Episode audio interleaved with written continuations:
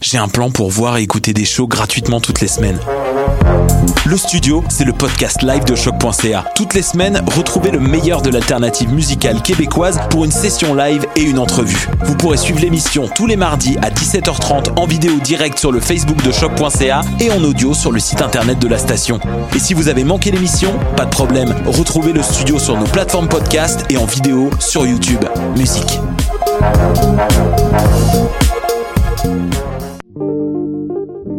Pool Hip Hop, c'est ta référence en matière de hip hop sur les ondes de choc.ca. Chaque semaine, entrevues, chroniques, actualités et mix thématiques te seront présentés dans une ambiance décontractée. Le meilleur du hip hop, ça se passe chaque semaine sur les ondes de choc.ca.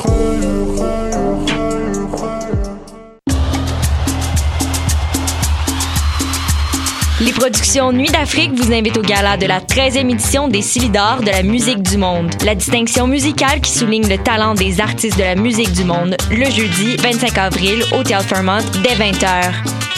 Venez nombreux voter pour vos artistes coup de cœur, ceux qui seront consacrés Silidor, d'argent et de bronze. Prenez part au Silidor, le prix du public qui fait grandir le monde. Plus d'informations, silidor.com. Dans le cadre du 35e Festival international de musique actuelle de Victoriaville, qui se tiendra du 16 au 19 mai 2019, Choc.ca est fier de présenter le volet cinéma. Le samedi 18 et le dimanche 19, deux programmes de courts-métrages expérimentaux liés à la musique d'avant-garde seront présentés. La 35e édition du FIMAV, c'est des concerts, installations sonores, arts visuels et bien sûr cinéma. Pour plus d'informations, visitez le fimav.qc.ca. Bonsoir ou bonjour, c'est Oxpo Puccino et vous êtes sur les ondes de choc. c'est pour ça que ça bouge comme ça. Oh, fucker, c'est ça. Là.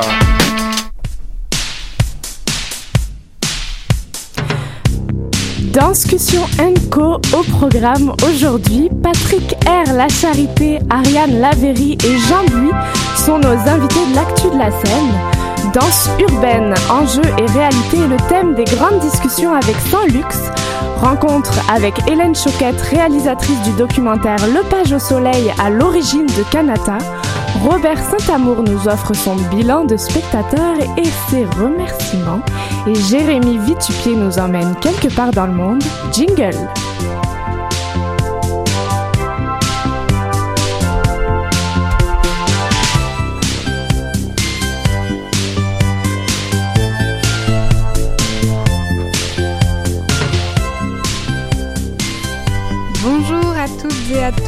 Bienvenue à Danscussion Co sur choc.ca. Tous les vendredis midi, Danscussion Co décrypte pour vous l'actualité des arts de la scène. Danse, art et spectacle, société, culture, politique, musique, tout y passe. On est très heureuse de vous retrouver pour nos 90 minutes culturelles hebdomadaires. Cette semaine, les chroniqueurs et animateurs du vendredi sont en petit effectif, mais ont toujours le sourire aux lèvres. Robert Saint-Amour, Jérémy Vitupier, Maude Mazoroten-Buller et c'est Clara qui vous parle. Bonjour Clara. Salut. Tout de suite, c'est l'actu de la scène, rencontre avec des artistes qui font l'actualité des scènes montréalaises. On a qui avec nous aujourd'hui, Maude? Trois artistes vont se partager cette première période d'entrevue. Aujourd'hui, nous parlerons théâtre et corps avec le metteur en scène, également connu à titre de comédien, mais aussi de co-directeur de la compagnie La Fratrie, Patrick R. La Charité est avec nous. Bonjour. Bonjour Patrick, et pour l'occasion, tu es accompagné de l'une de tes interprètes comédiennes, Ariane Lavéry. Bonjour Ariane. Allô. À vous, à vous deux, et ensemble, vous venez nous présenter une création qui prendra l'affiche dès la semaine prochaine au Théâtre La Chapelle.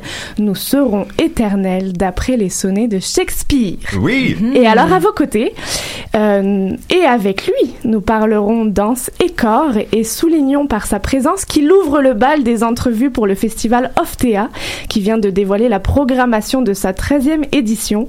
Le co-chorégraphe et interprète aux côtés de Sidney McManus de la pièce One, Two, Maybe Three, Jean Buis nous fait le plaisir d'être avec nous. Bonjour Jean. Bonjour. Alors bienvenue à vous trois et merci d'être avec nous. Nous serons éternels d'après les sonnets de Shakespeare. One, two, maybe three. J'ai vraiment envie d'y aller sans le maybe, mais avec le maybe. C'est sur vos démarches respectives que j'ai envie d'ouvrir. J'ai trouvé savoureux de les découvrir, de les lire. L'un revisitant pour vous, Patrick et Ariane, les sonnets du maître Shakespeare et Ouais. l'autre Mm. recherchant l'équilibre entre l'efficacité et l'esthétisme, l'esthétisme réduisant l'ornementation. Mais j'ai envie juste de vous entendre, de l'entendre dans vos mots. Quels ont été vos moteurs de création, moteurs dramatiques, chorégraphiques, réflexion, inspiration Patrick, tu es mon premier euh, Oui. répondant. Eh bien, euh, avec Nous serons éternels, au début, j'avais vraiment envie de, de, faire un show euh, poétique, un show euh, qui parle d'amour, qui parle de l'humain, qui parle de qui parle de la vie en général, de l'homme avec un grand H. Je trouvais que et Je- c'est- ce n'est pas une critique, mais je trouvais que euh, beaucoup, les jeunes compagnies ont fait souvent des shows euh, qui sont très euh, in your face, qu'on rentre dedans, qu'on provoque, qu'on. euh, puis j'avais comme envie, j'avais comme besoin de douceur, j'avais envie d'aller euh, vraiment à l'inverse un peu de, de ça.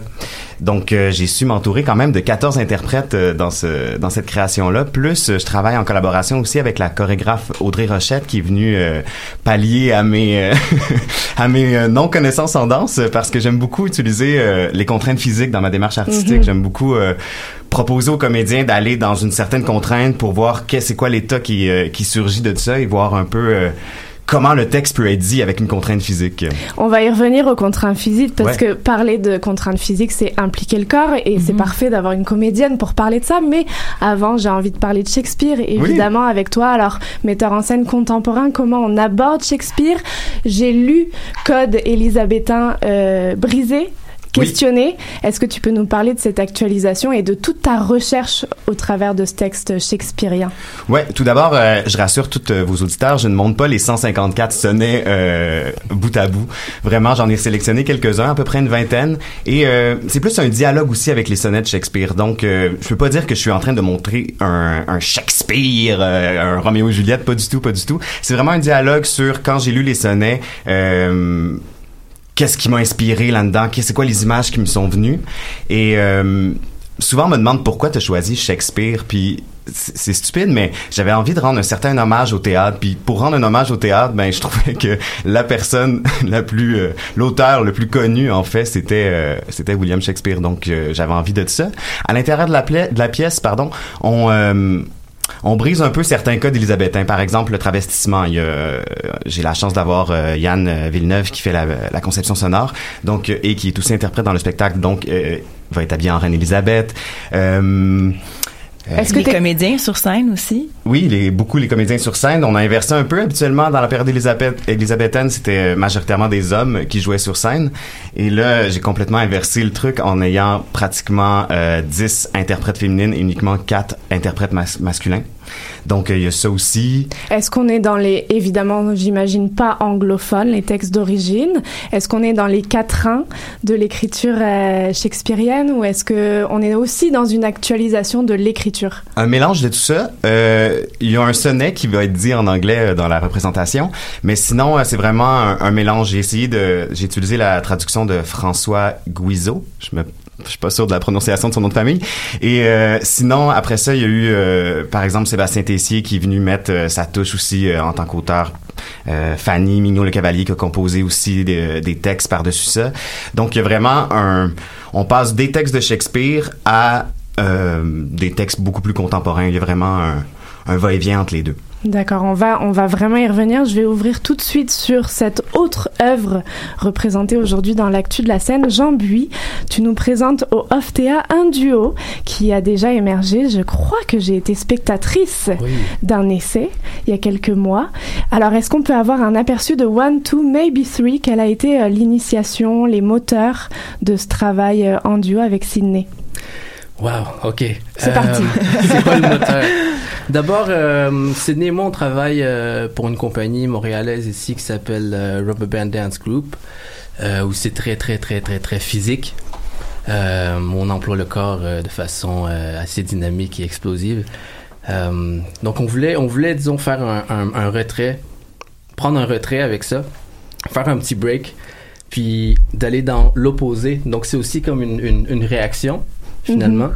Euh, et puis euh, j'ai étudié les arts visuels. Elle aussi elle a étudié les arts visuels. Donc on voulait revenir euh, à nos à nos sources un petit peu. euh, et on s'est beaucoup inspiré du minimalisme et du Bauhaus notamment.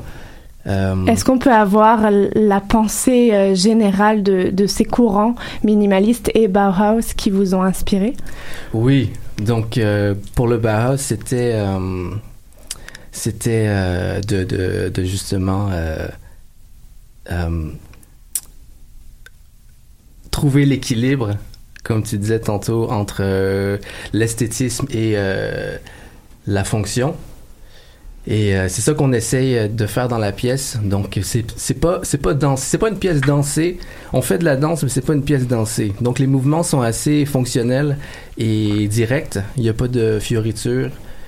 Euh, mon travail, on travaille avec euh, différents objets de design. Donc les vêtements, euh, des chaises. On collabore aussi avec deux artistes visuels, Pénélope et Chloé, qui travaillent avec le textile. Donc on leur a demandé de nous concocter quelque chose. Tu vas rester très mystérieux. Oui, hein? Oui. Mais la recherche physique est extrêmement importante dans votre travail. Vous cherchez l'essentiel sans ornementation. Ouais, ouais. Donc on se donne des tâches et euh, on essaie d'accomplir ces tâches, mais il y a des contraintes donc euh, avec nos vêtements qui sont dans le chemin et on essaie de se untangle. De se lier entre vous, de tisser entre vous. Et voilà, parfaite. La contrainte physique est dans un projet et il me semble qu'elle est également de l'autre côté dans un autre projet. Tout à fait.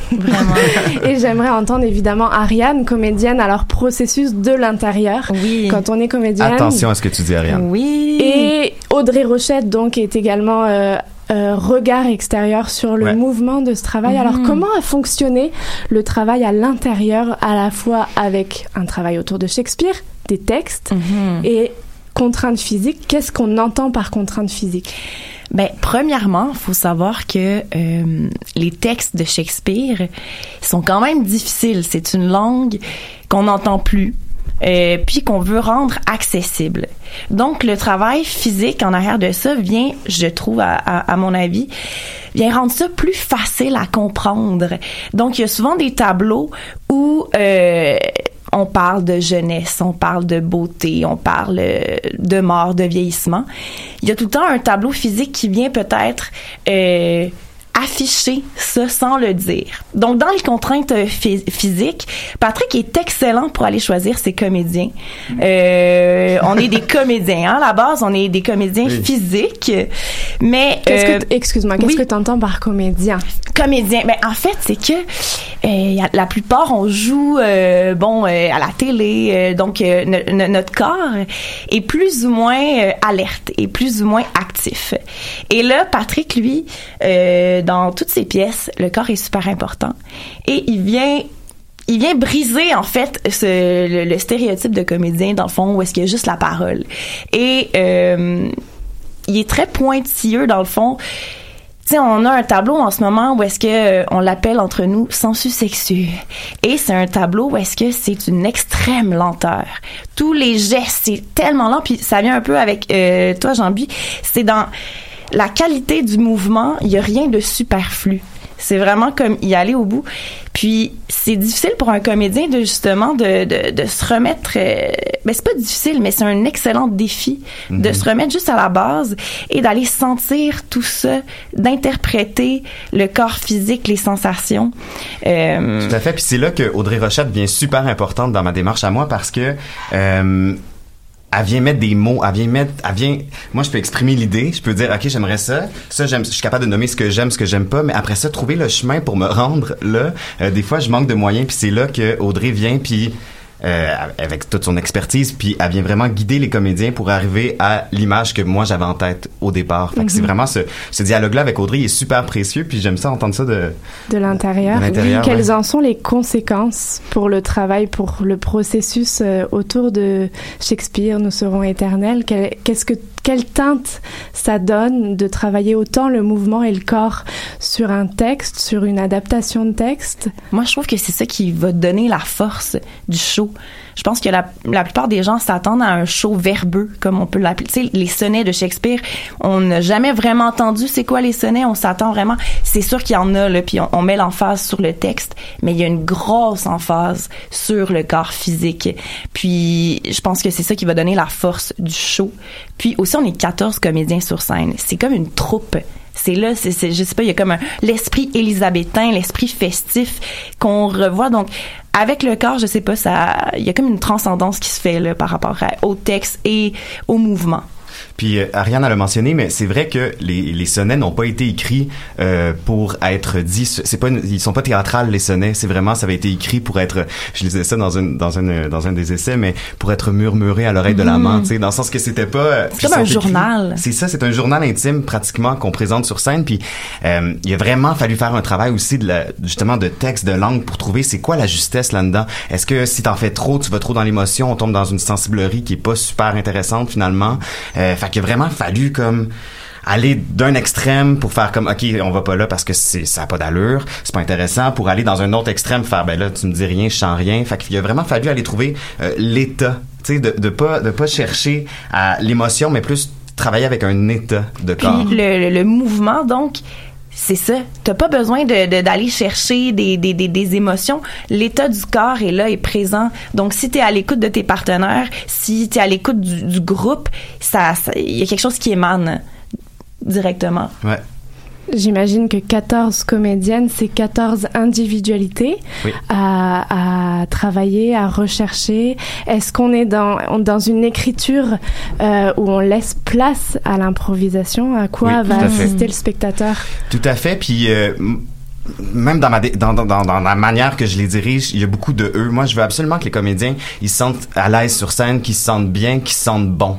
Euh, puis pour qu'un comédien, ben, en tout cas, selon moi, pour qu'un comédien se sente bon sur scène, il faut qu'il y ait de la liberté, il faut qu'il y ait de la place à proposer, à questionner. À, il faut vraiment qu'on ça soit un dialogue ensemble. Je suis pas en train de dire là tu fais ça, tu t'en vas là, tu t'en vas. Tu sais, c'est vraiment pas ça. Il faut qu'il y ait une improvisation. Il faut que il faut qu'il y ait une liberté. Puis ils sont mieux placés que moi pour savoir qu'est-ce qui est bon pour eux sur scène. Tu sais, moi, je peux dire, OK, un petit peu plus par là, ou ah, ça, c'était bon. Je peux pointer certaines choses, mais si eux, ils se sentent confortables, c'est sûr qu'ils vont être bons. Puis Patrick, pour avoir travaillé plusieurs fois avec lui, il est ex, il est très très généreux par rapport à laisser la place à l'interprète, à proposer. Il est très ouvert à ça, puis c'est une grande qualité euh, de metteur en scène selon moi. Jean Buis, de ton côté, duo avec Sydney, est-ce que c'est une... euh, Tu, tu nous annonçais que vous vous êtes rencontrés sur Bubble Dance? Oui. Oui, est-ce qu'on est dans un travail d'écriture? Est-ce qu'on est dans un travail d'improvisation du mouvement? Est-ce qu'on avance particulièrement dans une recherche du mouvement contraint par un, un vêtement qui euh, interfère euh, votre relation? Donc euh, la création se fait euh, avec l'improvisation, c'est sûr. On, on- comme, comme, comme première étape, on s'est donné comme contrainte, oui, les vêtements. Et, euh, et chacun, un par la suite, on, fait une action, l'autre fait une action. Et ça se succède comme ça. Et de là vient le, le, le, où on, se tisse Mhm. dans la danse. Et ça devient confusing. Ouais. Et de là, on a. Ouais, donc les, les contraintes se. euh, ouais, j'ai de la misère à Se parler français, se layer, oui, se superpose. Et euh, de là, il faut, il faut s'en défaire pour aller euh, vers une autre action. Donc, euh, ça, ça, ça, ça, ça part d'une première contrainte qui est les vêtements, ouais. Donc c'est comme il y a comme plusieurs couches. C'est comme plusieurs vêtements, plusieurs couches, puis dans ton interprétation aussi. Oui, exact. exact. Donc, vu que c'était une première euh, collaboration entre euh, Sydney et moi, on voulait donner beaucoup d'espace justement pour respirer euh, et, et, et se donner à la création. Donc, chacun, on, on, on a 50-50 finalement dans, dans la création et, ça se voit dans nos mouvements, dans, dans le sens où c'est ça, chacun, on fait une action à la suite de l'autre, des fois en même temps. Quand on est interprète pour d'autres chorégraphes, quand, quand on s'imprègne d'esthétiques qui sont chorégraphiques pour d'autres, est-ce qu'on réussit à signer ou co-signer une œuvre à sa façon? Est-ce qu'on réussit à se détacher euh, Hmm. de mouvements qui sont finalement incarnés, incorporés, ancrés en nous? Est-ce Ouais. qu'on va réussir à capter une esthétique Buissinée ensemble? Wow. C'est... une grosse question. Ouais, Les spectateurs difficile. pourront y répondre, mais est-ce que tu le sens que vous Mhm. avez vraiment travaillé cette recherche très singulière qui est la vôtre? Euh, J'ose dire oui. Peut-être que tu pourrais y répondre en fait en nous, en nous donnant une qualité de mouvement qui appartient à Sydney puis qui t'appartient à toi en fait de nous donner un aperçu de qui est Sydney dans son mouvement et dans sa Hmm. recherche. Donc, euh, si je peux dire, euh, on est assez casual Mhm. dans nos mouvements, euh, ce qui est justement l'opposé de la méthode dans laquelle on travaille avec euh, Rubber Band. Euh, alors, je, pense qu'on est capable de, de, de, de sortir de cette méthode. Les deux ont... ont- c'est difficile à répondre. Oui, Ouais. j'adore ce genre de questions pièges. oh là là. Je vais vous emmener, en fait, je vais vous téléporter, prendre du recul tous les trois à titre de créateurs, euh, autant Ouais. comédiens Ok. que metteurs en scène. Et en fait, euh, je remarque que vos recherches sont dans l'épuration, dans l'authenticité, dans la singularité, l'individualité. Est-ce que c'est une nécessité en 2019 de changer les modes, de briser des codes esthétiques, de, de, et pourquoi, pourquoi vous, jeunes créateurs, vous le faites, jeunes en tant que jeune génération? Euh, Patrick, Oui. Euh, J'imagine que à titre de créateur, ça devient des considérations. Pourquoi on n'embarque pas dans des codes élisabétains comme ça se faisait? Est-ce que ça répond à des besoins criants de la société? Euh, je, je dirais que, ben, comme je mentionnais tantôt, j'avais vraiment envie d'al- d'aller un peu à l'inverse euh, de ce que je voyais beaucoup sur les scènes. Donc, je suis allé dans quelque chose de plus lent, de plus, euh, plus en douceur, de plus imagé, de plus poétique. Euh, Est-ce que c'est que une très bonne question, Maud? Moi, je Ariane. pense que, en fait, des pièces, exemple, à des, des Shakespeare, des Molière, on va toujours aimer voir ça. Euh, puis ça en prend. Mais je pense que notre génération, on en a vu, puis on a envie de mettre notre touche particulière. Et puis là, après, à savoir qu'est-ce qui a pas été fait, qu'est-ce qui a été fait, on s'en fout. C'est de vraiment venir à nous, qu'est-ce qui nous touche finalement, qu'est-ce qu'on veut montrer dans toute notre authenticité, notre vulnérabilité, nos, tu sais, qu'est-ce, qui- on, on veut prendre une certaine place euh, que puis on, on- je sais pas je sais pas à quel point tu sais je pense que Patrick tu es allé avec ton feeling en fait puis justement Patrick me disait tu sais moi j'ai envie de faire quelque chose de beau finalement. Est-ce que ça se peut de de d'avoir un message de dire hey ça va être beau ça va être esthétiquement le fun à voir j'ai envie de mettre 14 comédiens parce qu'on en voit pas souvent parce qu'on n'a pas d'argent parce que bla bla bla tu sais laissons-nous aller là-dedans puis après ça oui, on va toucher des gens. Peut-être qu'il y a d'autres personnes qui vont dire ah c'est pas assez si, c'est pas assez politique, c'est pas assez provocateur justement comme tu disais. Mais une moment donné, il faut juste y aller avec notre, notre feeling puis arrêter de plaire. Tu sais, il y a aussi, De ça. On, chercher je vais à essayer de plaire. on va essayer d'avoir des subventions. Tu sais, une moment donné, si on est tous dans un cadre, on n'y arrivera pas. là. Tu sais, il y aura rien, ça va être flat. Fait que selon moi, c'est d'y aller avec l'authenticité. Tout à fait. Puis, euh, tu sais, pour faire une, une- ça, ça prend tous- toutes sortes de formes de, de, de théâtre à Montréal. Je pense que les classiques sont aussi importants. Ce que le fait TNM, c'est hyper important. Puis je pense qu'ils font super bien. Euh, ce que je fais, euh, l'espace libre, c'est autre chose aussi. Puis ils le font très bien. Tu sais, je pense que ça prend plusieurs choses. Puis il faut pas tout le temps remettre en question. Euh, ah ouais, mais pourquoi tel, tel auteur? Pourquoi qu'on monte encore Molière aujourd'hui? Ou tu sais, c'est juste, c'est de là qu'on vient. Puis je sais pas. Je trouve qu'à un moment donné pourquoi pas, tu sais, allons-y, faisons-les les classiques, puis à- à- en tout cas. Mais est-ce qu'on a un souci de, de dénaturer l'œuvre quand on est créateur et qu'on s'attaque à un Shakespeare Mm. et quand on est jeune créateur? Ou est-ce qu'on a ce besoin aussi de plonger dans les archives, de connaître un tel point qu'ensuite on peut briser? Ben tout à fait, tout à fait. euh, moi, j'ai appris tellement sur la période élisabéthaine en faisant des recherches, en ayant William Durbo comme dramaturge qui m'amenait, qui me relançait des idées. Euh, je trouve ça super euh, Enrichissant. enrichissant comme expérience. Mais je pense que peut-être que oui, pour répondre à ta question, peut-être, peut-être que c'est un défi qu'on se lance de dire, OK, je m'attaque à Shakespeare. Les sonnets ont jamais été montés à Montréal, je pense. Là. Tu sais, peut-être que... Euh, non, mais- Mais peut-être que Pat, tu t'es dit genre, hey, j'y vais. Tu sais, je me lance un défi, puis on verra. Peut-être que je vais me péter la gueule, mais c'est pas grave. Là. Oui, puis si on le fait pas de manière, tu sais, ça peut, ça peut sonner prétentieux. Ah ouais, on, on travaille Shakespeare, tu sais, mais ben pas du tout. Tu sais, c'est juste que je suis tombé sur les sonnets, je suis tombé amoureux des sonnets. Il y a des, il y a des sonnets qui m'ont fait pleurer, puis j'ai fait, hey, ben ok, go, on, on s'en va là-dedans, puis on le fait, tu sais, puis, ouais. Jean Buis, c'est né une urgence de créer un besoin nécessaire en 2019 de, de faire un acte créatif pour une certaine raison ou tout simplement pour la beauté d'un geste ou euh, une recherche intime particulière? T'a- T'aimes pas mes questions je sens que non. Euh, y a-t-il une urgence? Oui, je pense que oui. D'après moi, euh, je vois, je vois, je vois beaucoup de, de spectacles de danse et je trouve que souvent on, on- on veut trop faire de choses en même temps. Euh, je sais pas si c'est la même chose au théâtre, euh, en art visuel, euh, partout dans, dans chaque domaine que, que, que j'ai été témoin, je trouve que qu'on essaye de, de trop faire. Donc euh, c'est pour ça qu'on a pull back.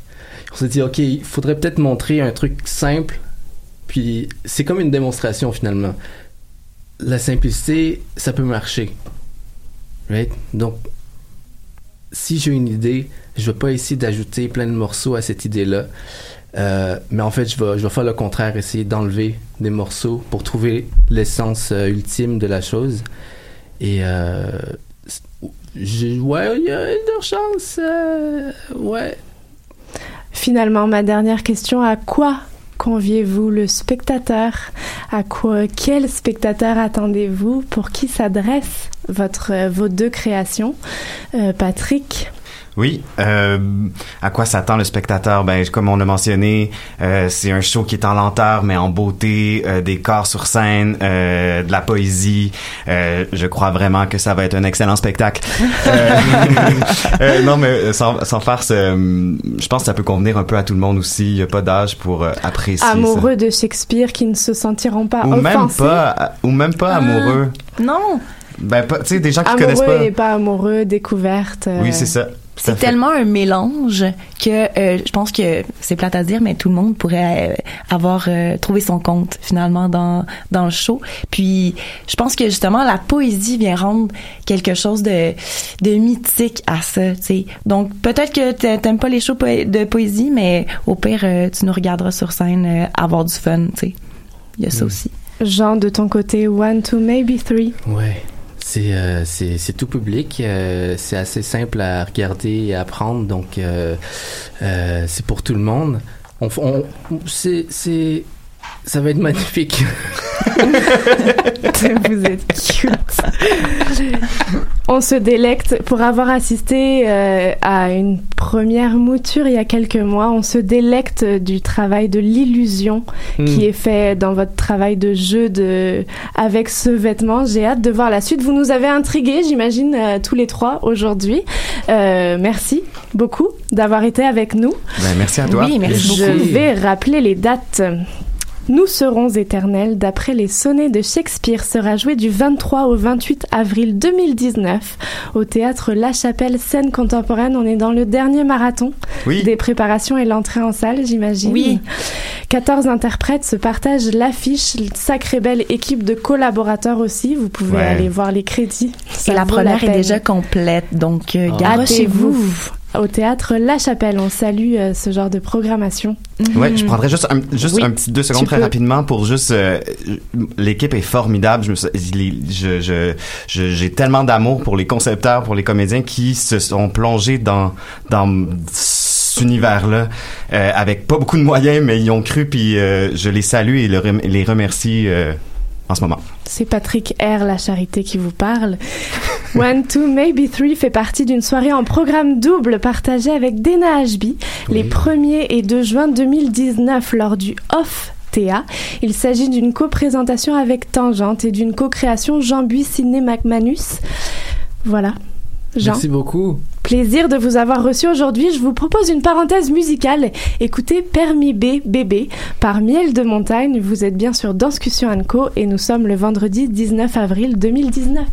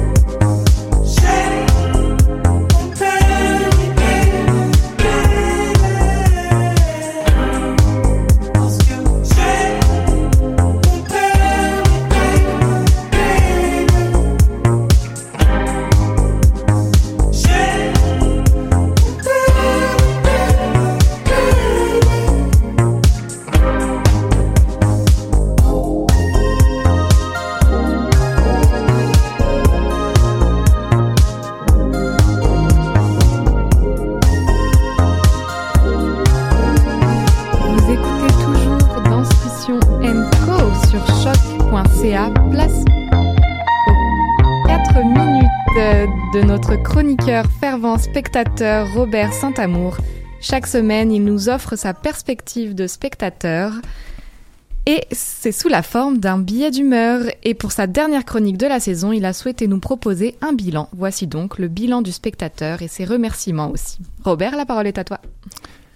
Merci Clara et bonjour à vous tous et toutes. Euh, ainsi donc, voici venue ma dernière chronique de cette première saison de Danscussion Co. Chère auditrice, auditeur, ressentez ici la nostalgie qui colore mon propos.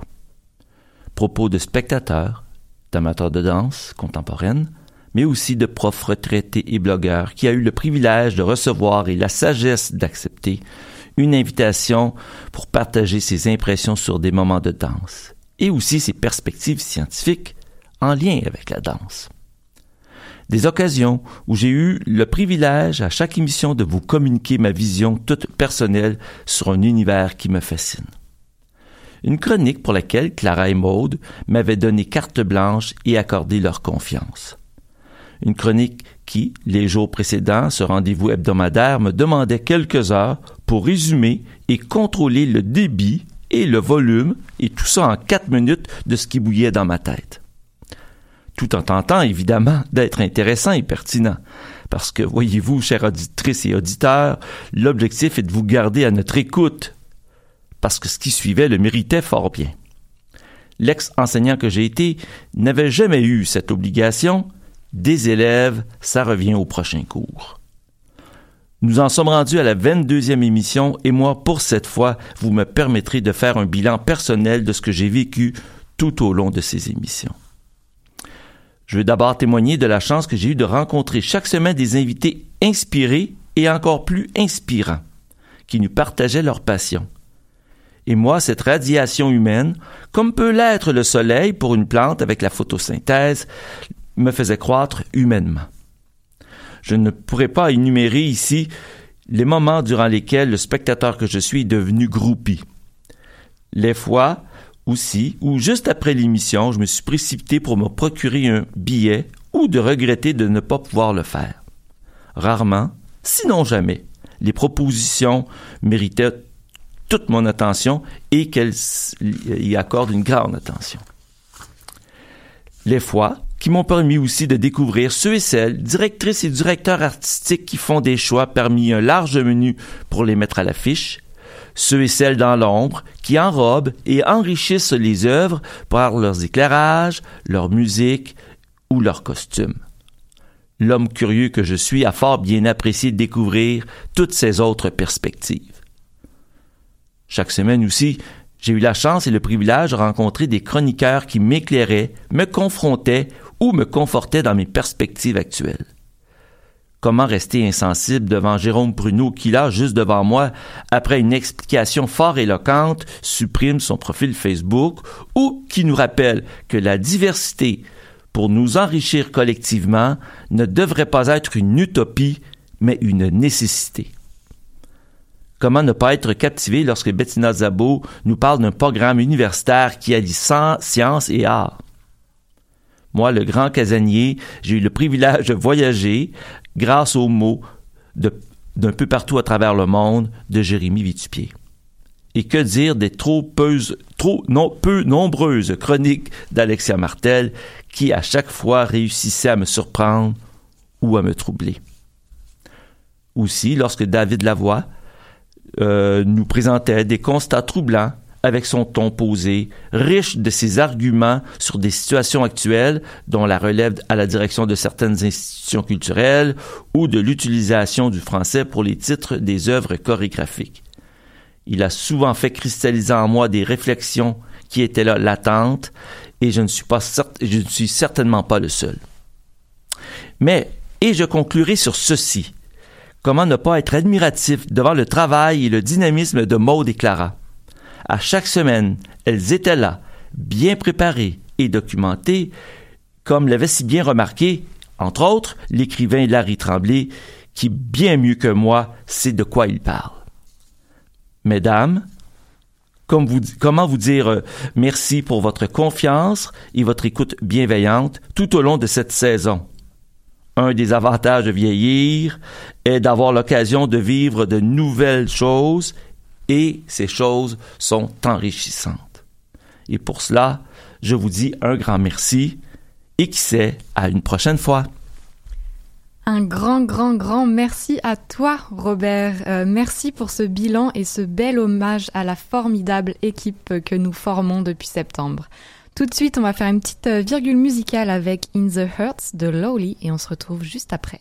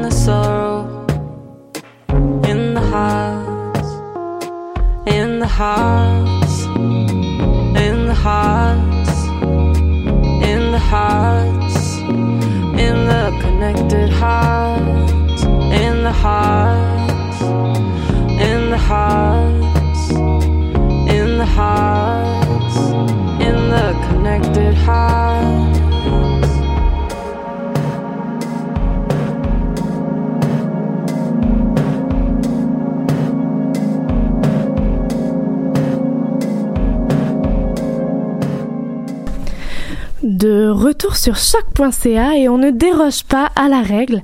À chaque semaine, sa pépite culturelle, il peut s'agir d'une découverte, d'un retour critique ou encore d'une rencontre.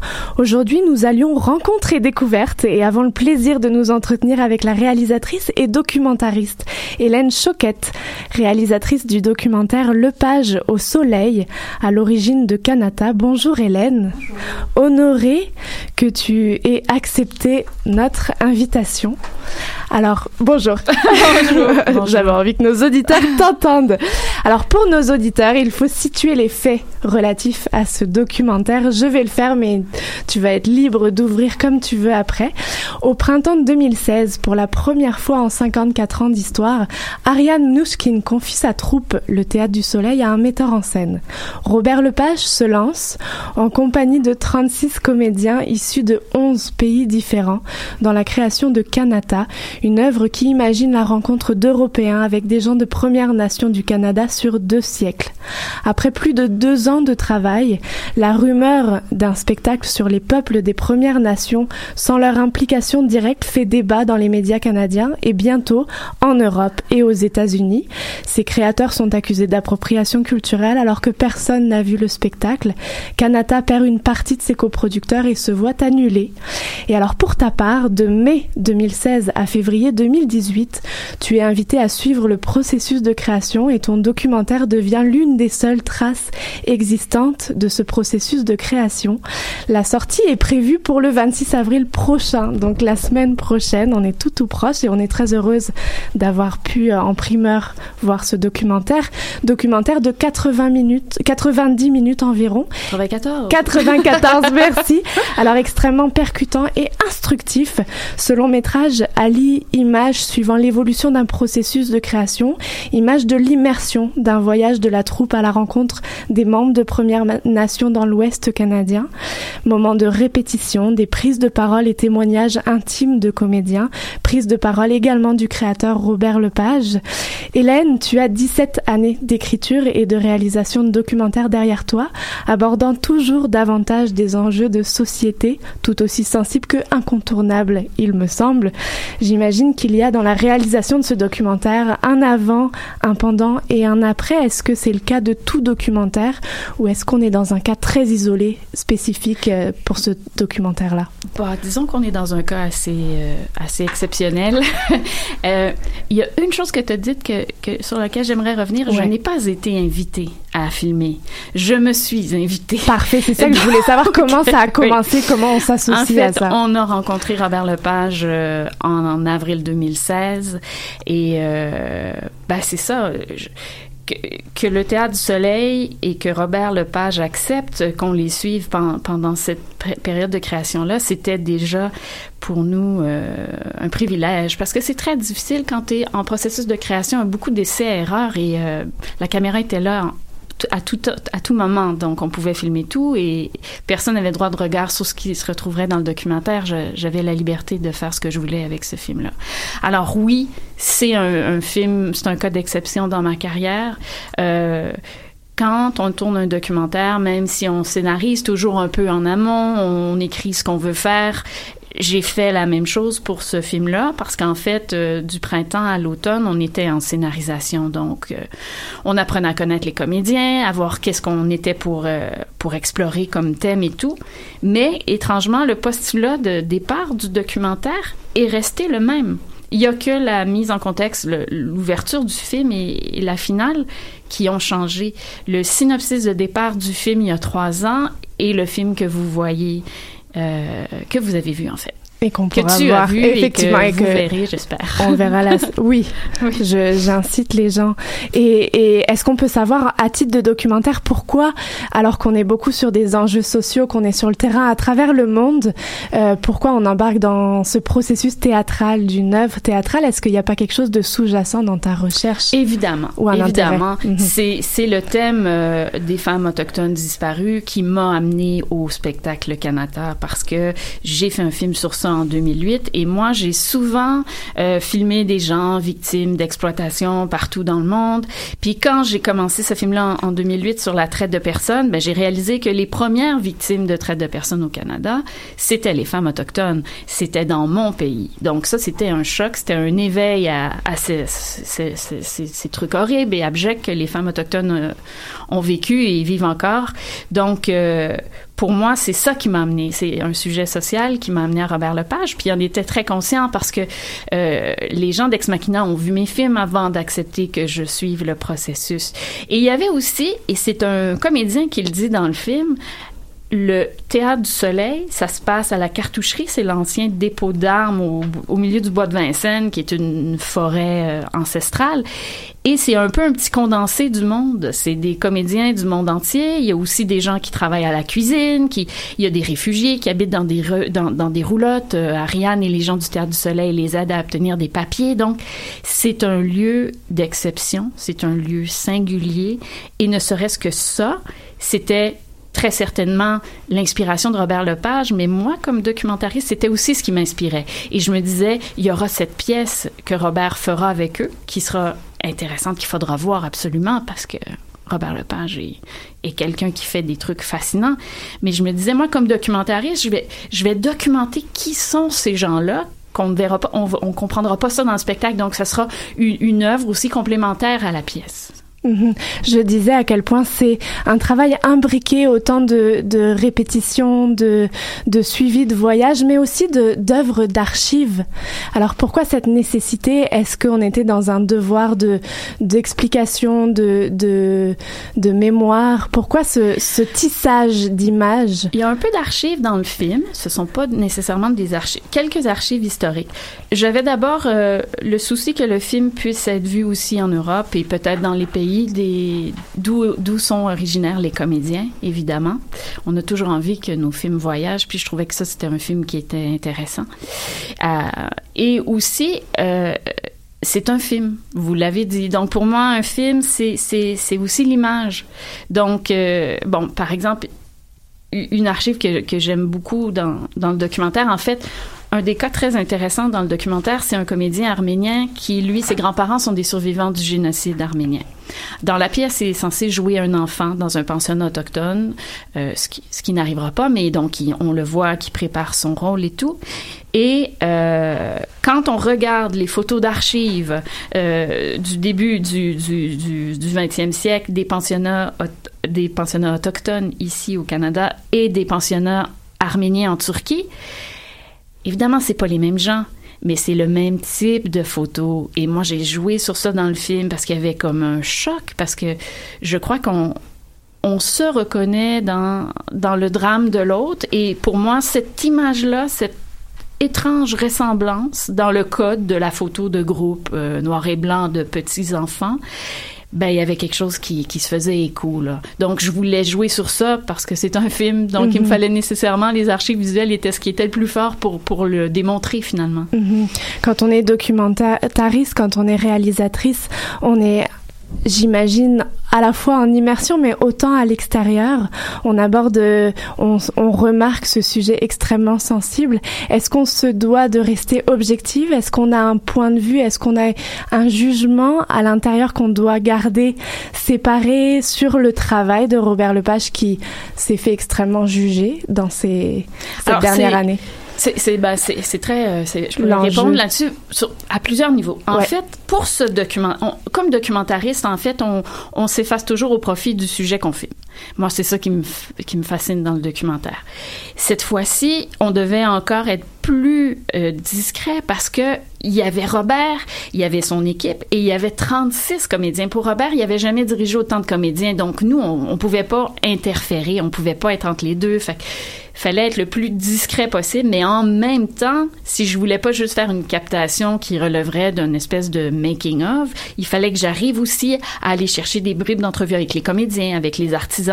Euh, donc c'était c'était très c'était une ligne très fine à ne pas franchir. Il y avait aussi le fait que comme j'avais fait un film sur les femmes autochtones, euh, je, je par exemple la personnage, la femme autochtone survivante de Picton, c'est moi qui l'ai présentée à Robert, puis elle était tellement heureuse de pouvoir raconter son histoire à une troupe de théâtre qui était pour la transposer dans un spectacle de théâtre. Tu sais, ça, je le répète, c'était du théâtre. hein. Mhm. Euh, ben, donc, moi, j'étais juste une entremetteuse avant. Là, après ça, il y a une rencontre qui s'est créée. Il y a des liens qui se sont créés avec elle et la troupe. Et moi, je, j'étais, je devais rester à l'extérieur de ça. Je pouvais pas devenir. Je, je ne suis pas une consultante et je n'étais pas une consultante. Pour moi, la bulle de création de Robert Lepage, qui avait choisi de faire ce spectacle-là avec un dramaturge qui était Michel Nadeau, euh, avec son directeur de création et avec les comédiens de la troupe de théâtre, cette création-là, ça leur appartenait. Et moi, Mhm. j'étais documentariste. J'étais pas, j'étais pas là pour participer à la création. Ça, c'était très, c'est une ligne très fine à pas franchir pour moi. C'est une question de respect de la création. Et oui, j'avais un point de vue. C'est clair. Sur l'approche artistique de ce documentaire-là, c'est très simple, mais je reviens à cette idée de ce théâtre au milieu d'une forêt ancestrale, qui a une histoire, une tradition, un aura aussi. Euh, J'avais envie que ça soit simplement poétique. Donc, ça semble très simple, mais c'est tous ces comédiens qui viennent en vélo. Moi, je trouvais ça très beau. Ils quittent Paris tous les matins ou les banlieues près de Paris. Ils entrent dans ce bois-là et ils entrent dans ce théâtre-là qui, qui a 54 ans d'histoire. Et là, c'est- un, autre univers. Donc, c'est à peu près tout. Le point de vue que j'avais, c'était sur comment les comédiens recevaient ça, puis comment Robert aussi voulait qu'on traite du sujet? Parce que, oui, dans les synopsis, autant de, la pièce que dans, dans le synopsis de mon film, on parle d'une rencontre entre des Autochtones et des colons français. Euh, mais en fait, c'était des colons anglais aussi dans l'histoire. Et c'était beaucoup plus complexe aussi. Il y avait une réflexion sur l'art pictural, sur l'évolution de, de la peinture, de, de, de la photographie qui après menait au multimédia. Il y avait aussi du Shakespeare dans le premier acte. Donc, ça allait au-delà de la simple rencontre. Mhm. Un scandale euh, médiatique éclate l'été dernier qui fait des éclaboussures clairement jusqu'au Théâtre du Soleil. Ariane Mouchkine prend des positions, les coproducteurs prennent des positions. Le documentaire, est-ce qu'il est prêt à ce moment-là à sortir ou est-ce qu'il est en train de continuer de se faire travailler en montage? Et est-ce que ça oriente euh, un montage particulier que, que de vivre cette polémique qui explose? Alors, on avait tourné, je crois qu'on avait fait quatre blocs de tournage et à chaque fois que je revenais d'un bloc de tournage, on faisait quelques semaines de montage. Donc, on avait, nous, déjà un assemblage d'une heure et demie de matériel auquel on tenait, on, croyait que c'était très pertinent que ça soit dans le film. Quand le scandale euh, a éclaté, euh, ça a pris une telle dimension et il y a eu une telle couverture médiatique. Et oui, il y a eu des journalistes, mais il y a eu aussi beaucoup de chroniques, beaucoup de lettres ouvertes, beaucoup de fausses présomptions. Et je ne parle pas de ce qui s'est écrit sur les réseaux sociaux. C'était assassin. C'était comme artiste, quand tu crées quelque chose, quand dans un processus de création, c'est très fragile la création. Hein? C'est c'est des choix à chaque jour qui bon, puis ça relève de là ça relevait d'une dynamique à 40 personnes, donc c'était j'ai j'ai pris la décision d'arrêter de tourner parce que j'avais la conviction que j'avais tout le matériel, j'avais posé toutes les questions qui étaient soulevées, que je voyais, je suivais euh, partout tout ce qui s'écrivait, tout ce qui se disait, je me disais, mais Robert a déjà répondu à tout ça. Les comédiens ont déjà expliqué comment ils vivent ça. On comprend le respect, la rigueur, la recherche qu'ils font, parce que la recherche n'est pas qu'une recherche à l'égard des Autochtones, mais aussi de leurs personnages, comment ils se sont appropriés leurs personnages, quel genre de recherche ils ont fait. Donc, j'ai décidé d'arrêter de tourner et de prendre le parti de dire, moi, mon film va raconter exactement ce qui était écrit au départ. Le film était censé s'arrêter à la première quand le rideau se lève, or il s'est arrêté à la polémique. Parce que après, c'est devenu autre chose. Ce n'était plus le Canada dont Robert avait rêvé. Ce n'était plus le Canada qui était en création, qui a vu le jour en décembre. Ceci dit, le Canada controverse épisode 1 est un très bon spectacle, est un spectacle qui se doit d'exister, qui dit des choses importantes. C'est un spectacle qui parle de, de l'ère Picton et de l'ère des femmes autochtones disparues dans le Downtown Eastside. Ce n'est plus un spectacle sur les 200 ans avec des transpositions euh, narratives, scénographiques sur trois actes. Donc, c'est très différent. Et c'est pour ça que le film s'arrête à la polémique. Et le fait qu'il sorte la semaine prochaine, on imagine que ça va peut-être raviver un brasier. Quel est ce momentum? Pourquoi, pourquoi le sortir en ce moment? Qu'est-ce qu'on peut craindre? Qu'est-ce qu'on peut Est-ce que ça devient ce documentaire prend toute la tournure d'une défense ou d'une réponse à des, des personnes qui qui Alors, c'est se sont positionnées Alors, je crois que c'est une euh, c'est une clé qu'on n'avait pas sur une. Ça propose une compréhension de la création qui n'existera pas. Et Robert répond à plusieurs questions qui ont été soulevées. Le, le documentaire aussi répond donne offre des pistes de, de réponse sur des questions qui ont été soulevées pendant la polémique, mais tout est antérieur. Donc, personne n'a cherché à se justifier. Et les choix qui ont été faits au montage, eh bien, c'est moi, ma vision de documentariste, qui, je le répète, c'était exactement le même film que je voulais faire. Mais quand j'ai décidé d'arrêter à la polémique, c'est sûr que je suis retournée regarder, écouter les entrevues de Robert pour me dire, OK, on avait parlé de tel sujet, ça a été vraiment soulevé, je vais le, re- le réintégrer au montage. Et c'est là où j'ai fait mon travail de, de documentariste, là. Mais je, je, je trouve ça dommage. C'est normal que ça, ça réanime des, des animosités, puis des blessures, parce qu'on on l'a compris, les Autochtones ont... Il y a deux choses. Il y a les artistes autochtones qui ont été euh, extrêmement déçus de ne pas faire partie de l'expérience, puis on pourra toujours le déplorer. Il y a aussi eu des Autochtones qui ont été victimes euh, de, de, toutes ces ces, choses terribles de l'histoire qui ont dit nos blessures sont trop fraîches encore pour que quelqu'un d'autre se les approprie et le raconte à notre place. Or, sur ça, je crois que Robert ne cherchait pas juste à raconter leurs propres blessures à eux, mais bien celles aussi des comédiens de la troupe et de ces gens. Euh, dans la pièce, par exemple, dans la distribution, il y a huit Afghans. Or, dans ces Afghans, c'est tous des Afghans qui, ont euh, 30 ans et moins, 35, 37 ans et moins.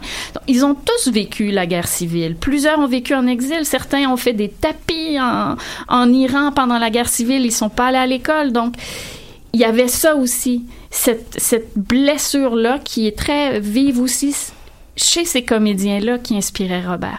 Donc, ce serait très dommage que ça réallume un brasier. Moi, je crois que ça devrait juste être quelque chose qu'on regarde puis qu'on réfléchisse à comment on l'a traité d'un point de vue médiatique, ce qu'on lui a porté comme intention alors que personne l'avait vu. Dans le cas de Slav, il y avait des gens qui l'avaient vu. Dans le cas de Kanata, l'œuvre n'existait même pas encore. Donc, j'espère que je, suis très consciente qu'il y aura un ressac, qu'il y aura, qu'il y aura des détracteurs, mais je crois que ce documentaire-là doit exister et doit rester parce que toute la notion d'appropriation culturelle au théâtre, c'est quelque chose qui, qui a pris une ampleur maintenant.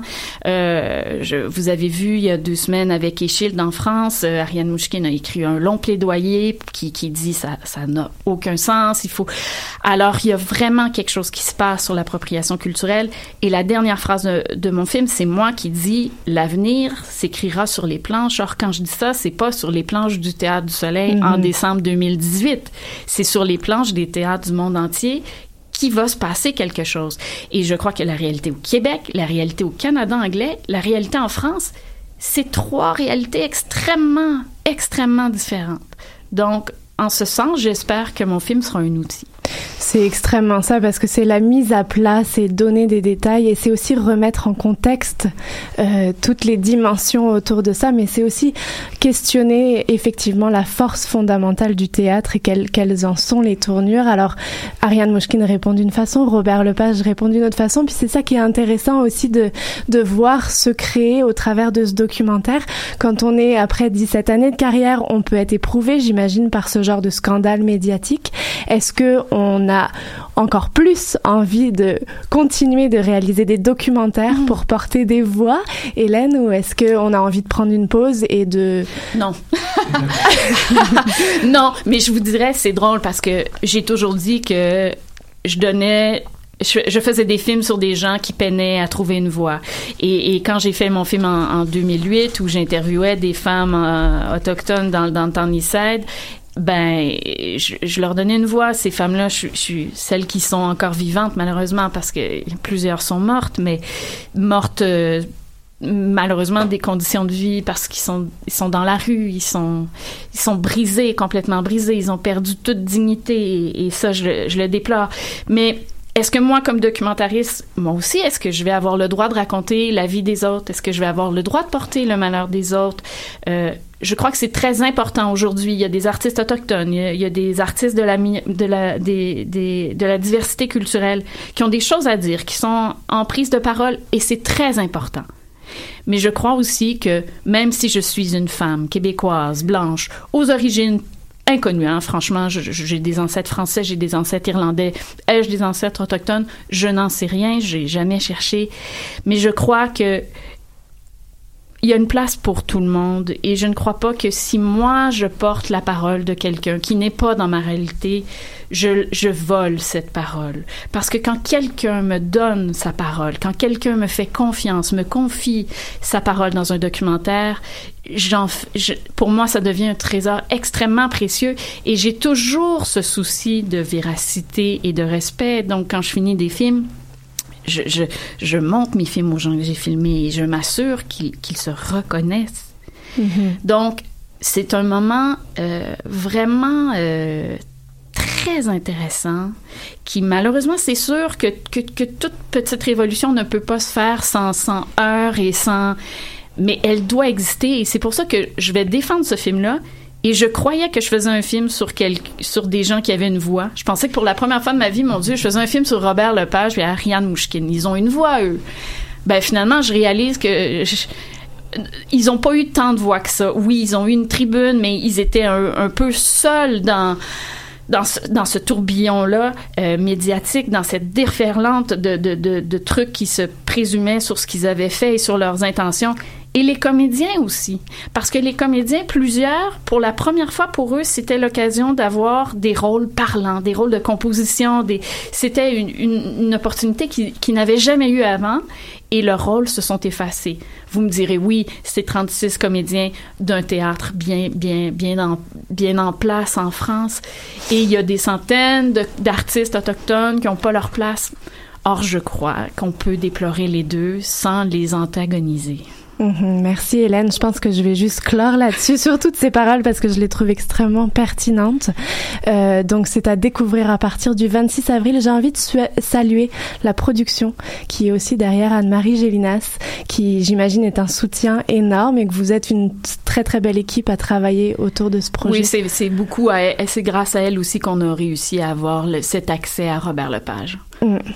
Et Ex Machina et Oui. également Et- et le Théâtre du Soleil, évidemment, effectivement. évidemment. On voit peu Ariane Mushkin, mais c'est pas grave, on peut découvrir toutes les Il y archives. a plusieurs documentaires sur Ariane. Effectivement. Donc, euh, merci beaucoup pour euh, ce travail. Plaisir de vous recevoir à nouveau dans un futur proche pour un documentaire à venir.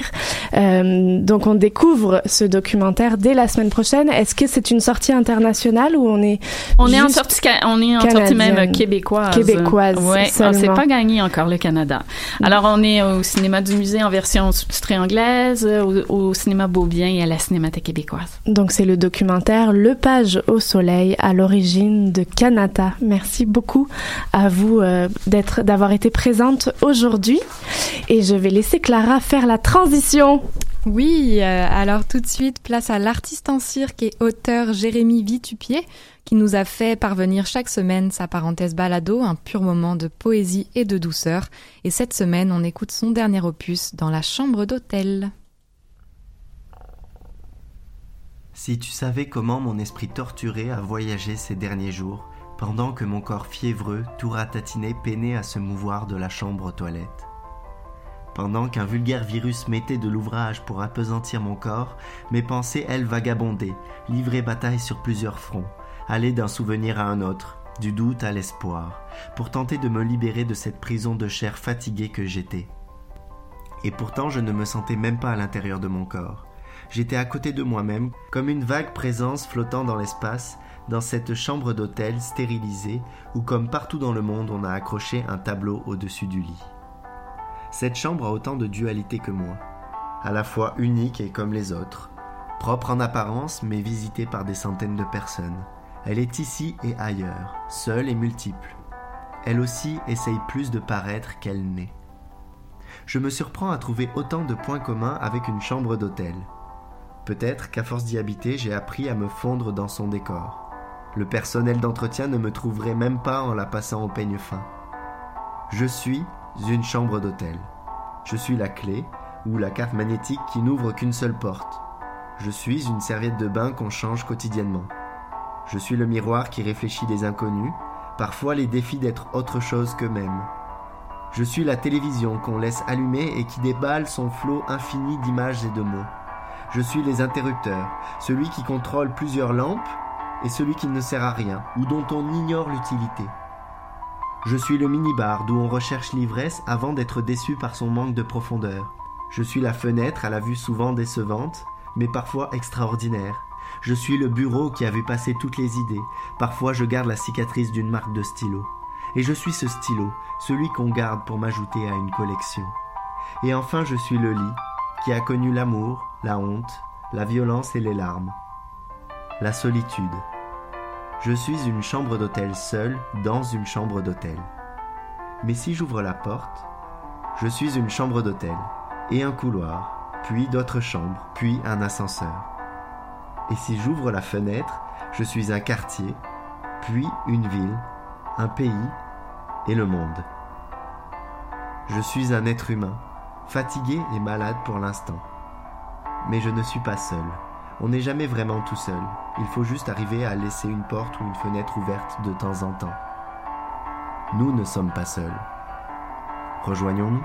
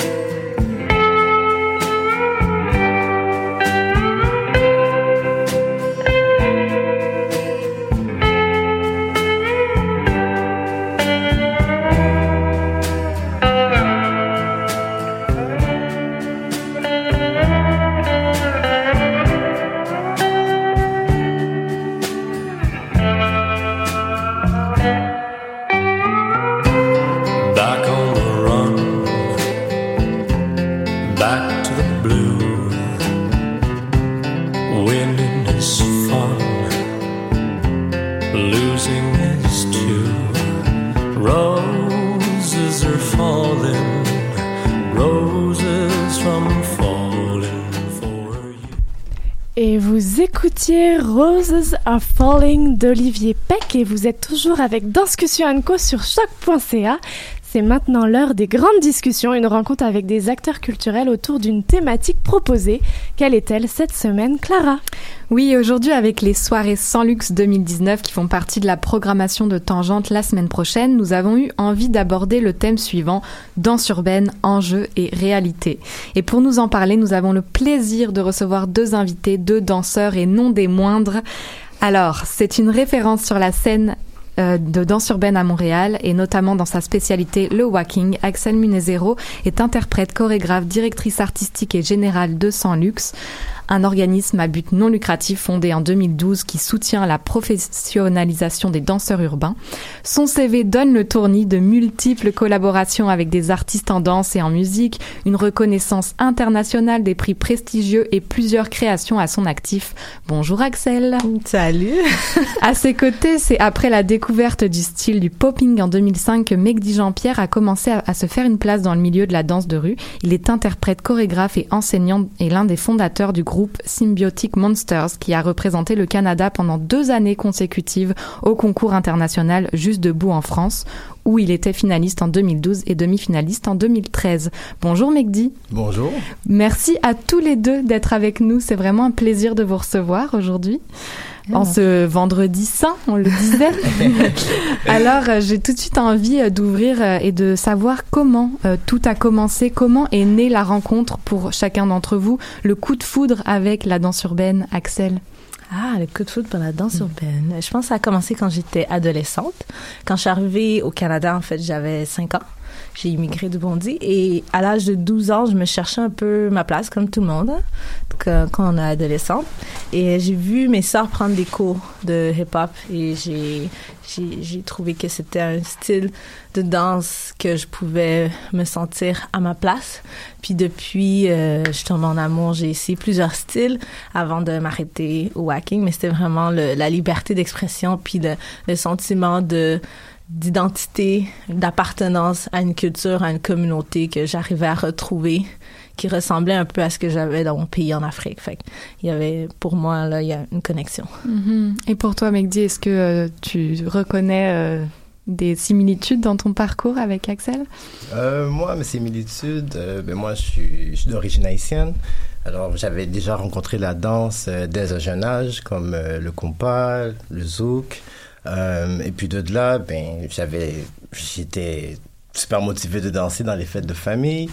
Et euh, plus tard, euh, quand j'ai commencé à regarder quelques vidéos sur euh, les chaînes télévisées, euh, j'ai pu voir justement des, des danseurs danser genre derrière euh, des chanteurs. Et puis moi, à ce moment-là, je, me suis dit, ah, wow, man, j'aimerais ça faire ça, j'aimerais ça pouvoir interpréter ce qu'ils font.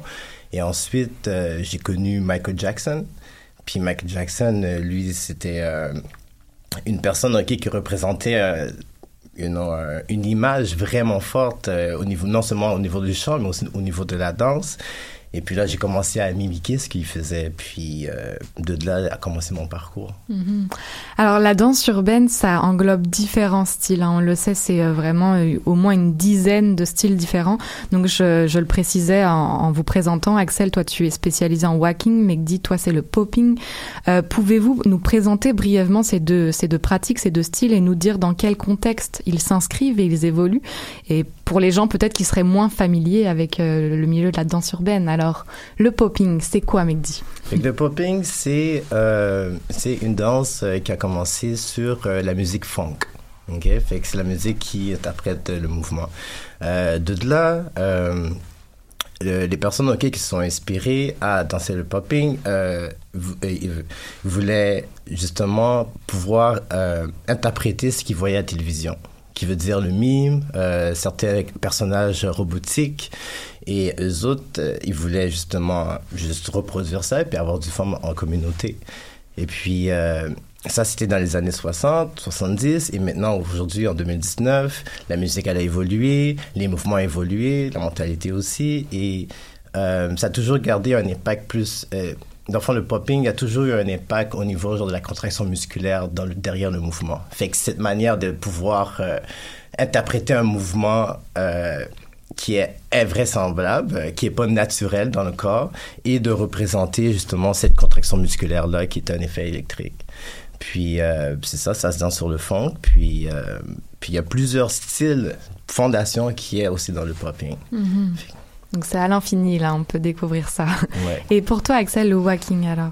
Oui, le walking, c'est un peu une danse inconnue parce que ça a refait surface seulement dans les années 2000. Euh, c'est une danse qui a été créée par la communauté homosexuelle à Los Angeles. Et il y a beaucoup de des gens qui ont commencé cette danse qui sont morts de l'épidémie du sida. Ce qui a fait que ceux qui restaient, les peu qui restaient, ont comme enterré cette pratique jusqu'à ce qu'en 2000, euh, elle refasse surface à la demande. Et euh, c'est une danse qui a été inspirée surtout des films hollywoodiens des années 40, des années 50. Euh, euh, les films muets. Parce que dans les films muets, les, les acteurs avaient beaucoup d'expression.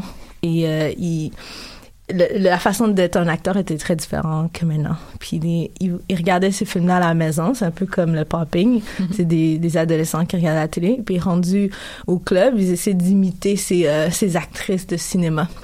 Il y a aussi eu, euh, ça a été influencé par aussi euh, euh, le, le mouvement des chefs d'orchestre parce que leur euh, cette danse-là était dans l'idée de se empower, de se donner du pouvoir parce qu'ils avaient pas beaucoup de pouvoir. Puis ils regardaient les chefs d'orchestre et se disaient oh wow ces ces gens-là c'est des gens qui contrôlent la musique. Fait que moi je veux pas danser sur la musique mais je veux la contrôler.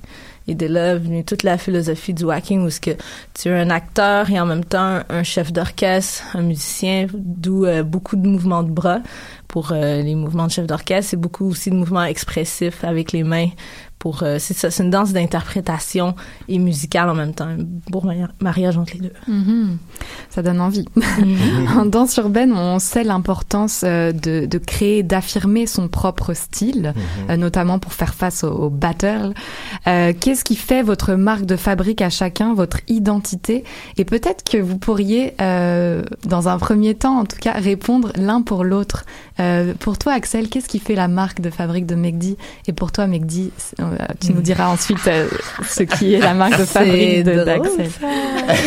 Mais moi, je trouve que McD, quand on le voit danser, justement, il, il intègre beaucoup les, les techniques, mais quand tu le vois danser, il est toujours dans un personnage. C'est pour ça que je connecte beaucoup avec ça. Puis son personnage, tu vois, qui rentre dans une euh, dans une genre de transe euh, où ce que oui il fait les techniques mais il les déforme d'une façon que c'est juste lui qui peut le faire. Fait qu'il a un, personnage qui s'appelle Venom. Fait que quand il rentre dans ce personnage de Venom euh, tu, tu vois plus McD là c'est un autre. Fait puis aussi très très moi ce que j'aime beaucoup c'est qu'il est très musical mais pas de la manière où ce que tu frappes chaque note mais plutôt il devient une musique à regarder que tu peux enlever la musique qui joue en arrière puis c'est c'est précis autant dans le timing dans la texture dans tout ça Mhm. Est-ce Wow. que ça, ça résonne pour toi, Mehdi? Oui, ça résonne beaucoup. T'es Ouais. tranquille. T'as des- Est-ce que tu aurais des, des choses à nous rajouter sur ton, sur ton style? Ah, son style, euh, ben, euh, comme suite à ce que Axel a dit, mais pour moi, euh, ben moi, qu'est-ce qui est important là-dedans, c'est de pouvoir m'exprimer. Mhm. À chaque jour, j'ai des émotions différentes selon de, des expériences que, que j'ai entamées avec, euh, avec mes pères, la famille. Bon. Puis, euh, avec cette énergie-là, je vais l'utiliser et, essayer de la transformer et pouvoir projeter justement ça pour que les autres puissent le sentir à un Mhm. certain point. Fait que là, soit, OK, que je fais ça pour moi-même ou soit, ben, je fais toujours ça pour moi-même. Euh, mais c'est ça mon but à moi, c'est de pouvoir faire ressortir qu'est-ce que j'ai à l'intérieur, puis me sentir libre. Et si tu, si tu devais un peu définir le style d'Axel en, en tes propres mots, euh, qu'est-ce que tu dirais? Ouais, je dirais que Axel, euh, elle a tout un personnage quand elle danse. Euh, tu peux la voir se transformer une fois, ok, qu'elle rentre dans son, dans son, dans son mode. Euh, c'est une personne qui est très musicale. Euh, quand tu la regardes danser, mais il y a une émotion, qui se, qui se transfère aussi. C'est pas juste, oh, du mouvement, du mouvement. Tu tu peux voir, que ça vient de quelque part de vraiment pur. Et, et ça, pour moi, ça m'inspire beaucoup. Puis je sais que je suis pas le seul qui, le voit. Puis, euh, ouais. Il y a autre chose qui est très inspirant, c'est la notion de communauté. C'est vraiment propre à la, danse urbaine. Et, euh, et c'est cette communauté justement qui a fondé l'organisation Sans Luxe. Euh, quelle en est la mission de cette organisation, Axel? Euh, oui, c'est ça. C'est une danse spéciale, les danses urbaines, parce que sans la communauté, elle n'existerait pas. C'est aussi pour ça que les gens y viennent plus que de devenir des bons danseurs. C'est pour appartenir à cette communauté. Euh, on a créé Sans Luxe parce que je, je voulais permettre aux danseurs urbains de vivre de leur art. Euh, de créer comme n'importe quel autre artiste d'être reconnus comme euh, des artistes à, à part entière. Quand on a commencé l'organisme avec Martine Bruno il y a environ huit ans, euh, on n'arrivait pas à ouvrir certaines portes des conseils des arts et tout ça parce qu'ils disaient que ce qu'on faisait c'était pas de l'art. Euh, la première mission de Sans Luxe, c'était de, de vraiment valoriser cette pratique, vu que nous, on, la faisait, on était capable de la disséquer de l'intérieur et de, de la faire comprendre aux gens de l'extérieur. Maintenant, je pense qu'on a fait beaucoup de chemin. Je pourrais plus dire que c'est ça la mission. Maintenant, on est rendu plus dans le développement, puis dans le, le des fonds professionnalisation, mais c'est plutôt donner des outils aux danseurs urbains pour qu'ils puissent se déployer. Sans Luxe se concentre surtout sur la création.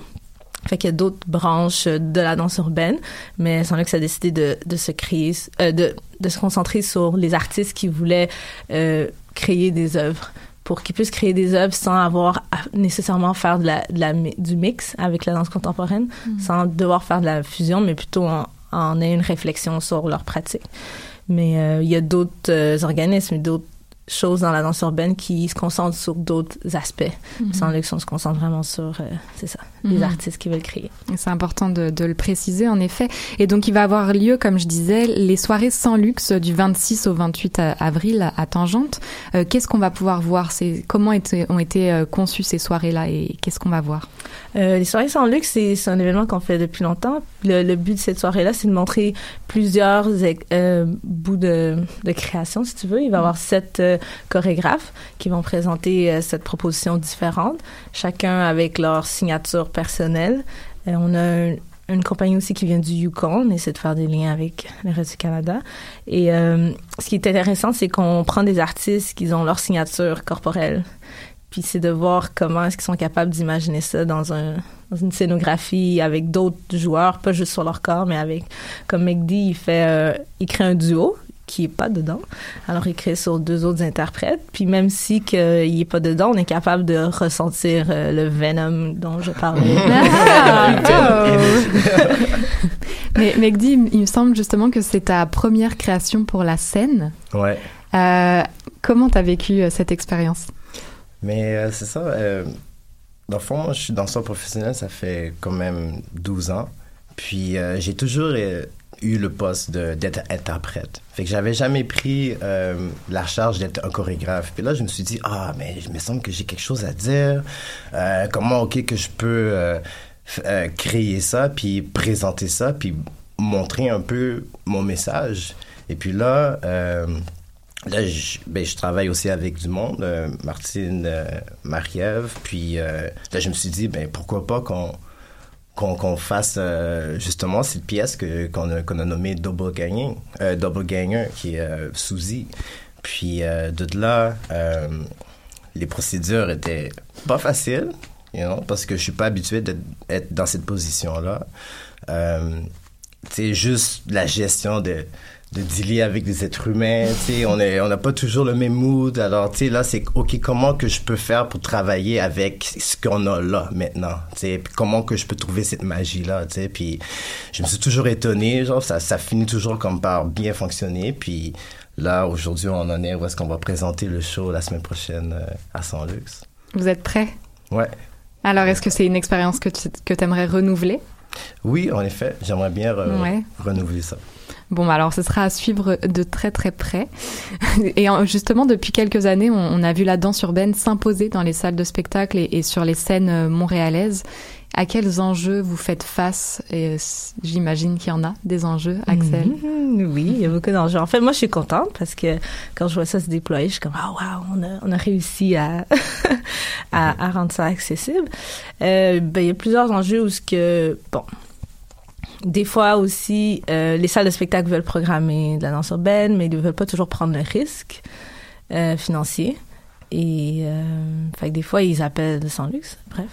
Euh, et euh, il y a aussi l'enjeu de de- d'en d'en mettre trop et que les gens soient pas prêts, euh, les artistes soient pas prêts à déployer autant d'œuvres.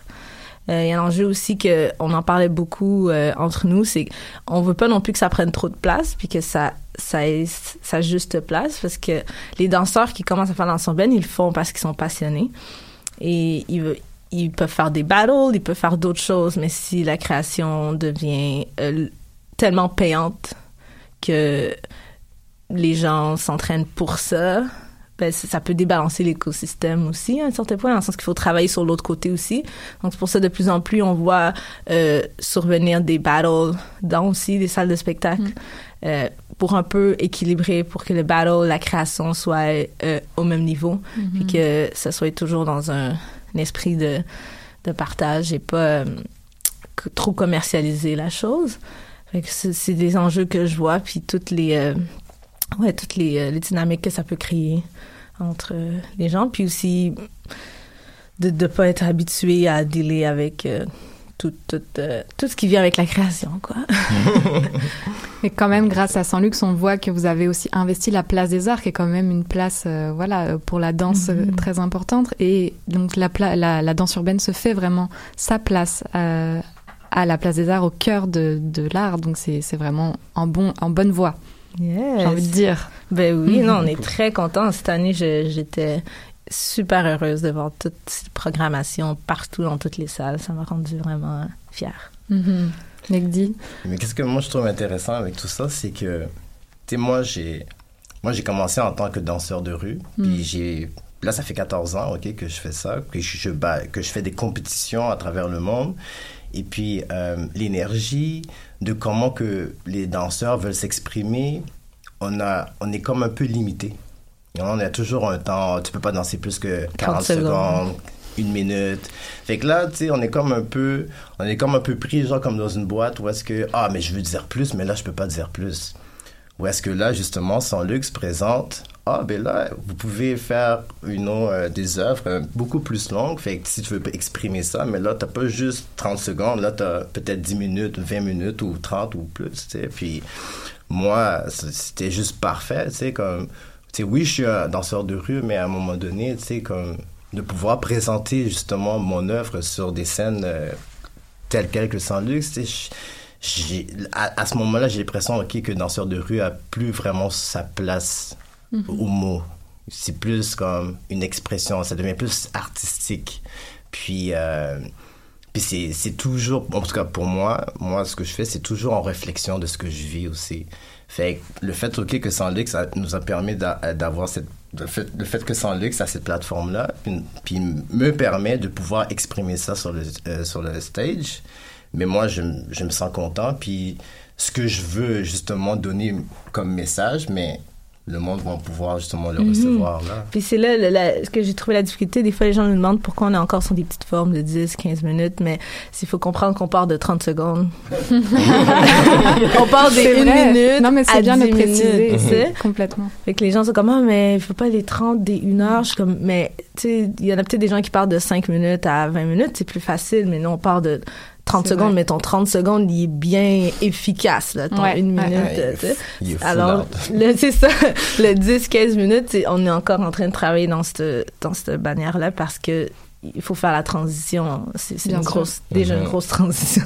ouais vraiment Mais ce sera à découvrir. En tout cas, merci à tous les deux d'avoir euh, été des nôtres aujourd'hui. Euh, Je vais rappeler les dates. Les soirées sans luxe 2019, c'est du 26 au 28 avril à Tangente. Donc, sept courtes œuvres portées par des danseurs urbains euh, et de rue canadiens, des danseurs exceptionnels. Donc, vraiment, on vous encourage à aller voir ça.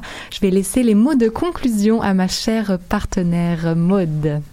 Juste, Axel, est-ce que c'était c'était ces cinq dates de représentation ou trois dates de représentation? Euh, ça commence le jeudi, ça finit le dimanche. Effectivement, c'est ça, juste de, de le spécifier. Alors, pour une euh, 22e fois depuis septembre 2018, 90 minutes culturelles viennent de s'écouler. Et aujourd'hui, c'est en sa- saluant le savoir-faire des artistes que j'avais envie de clore cette émission.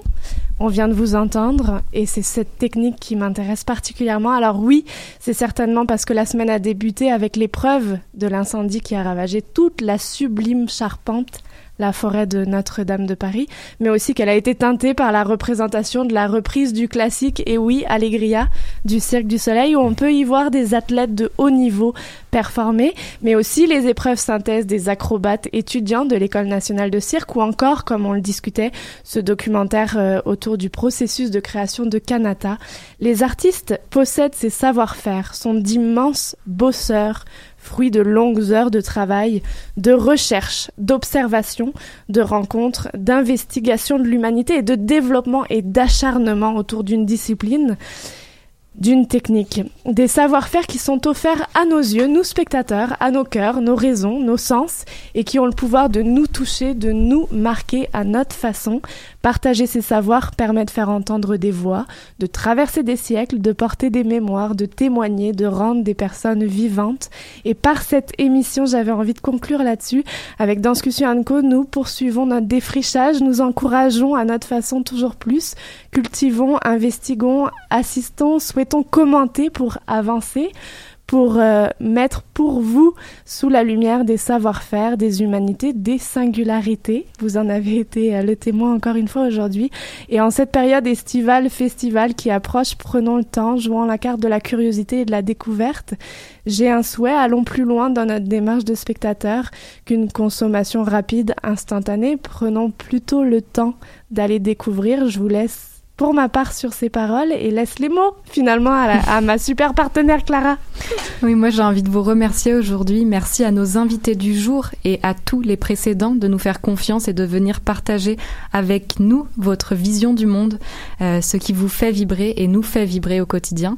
Merci à nos collaborateurs et chroniqueurs du jour et de la saison qui depuis septembre 2018 s'investissent avec générosité et passion. Merci de prendre part à l'aventure, nous leur en sommes infiniment reconnaissantes. Merci à vous, nos auditeurs, toujours plus curieux, toujours plus nombreux. Vos retours et vos, et vos encouragements sont des moteurs pour nous, sachez-le. Nous vous donnons rendez-vous très prochainement pour une nouvelle émission de Danscussion Enco sur choc.ca. Bonne chasse aux œufs et bonne chasse à la culture. Belle fin de semaine de Pâques à tous.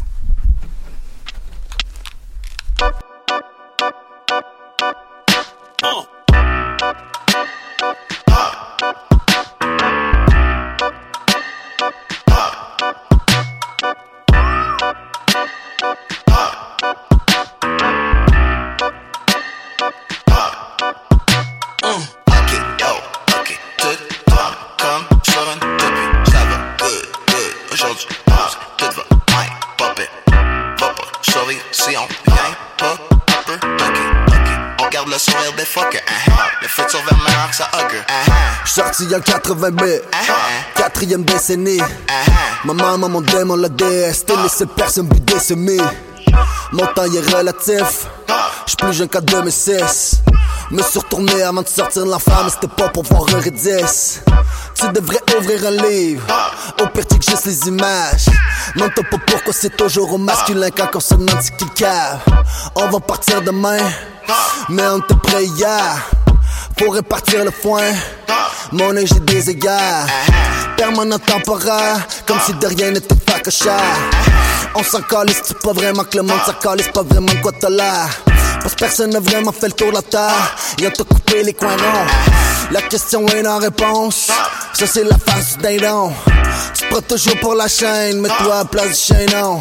Jamais je Les n'avais vu c'est tomber autant de monde, coin le week-end pas dans la maison. Que tu réfléchis full. D'un coup, les rues se sont vidées, d'un coup, la vie s'est. Tu devrais peut-être demander au poussin c'est qui qui l'a nourri de coke. Me voilà seul dans une ruelle et la pénombre cache trois drôles de garçons.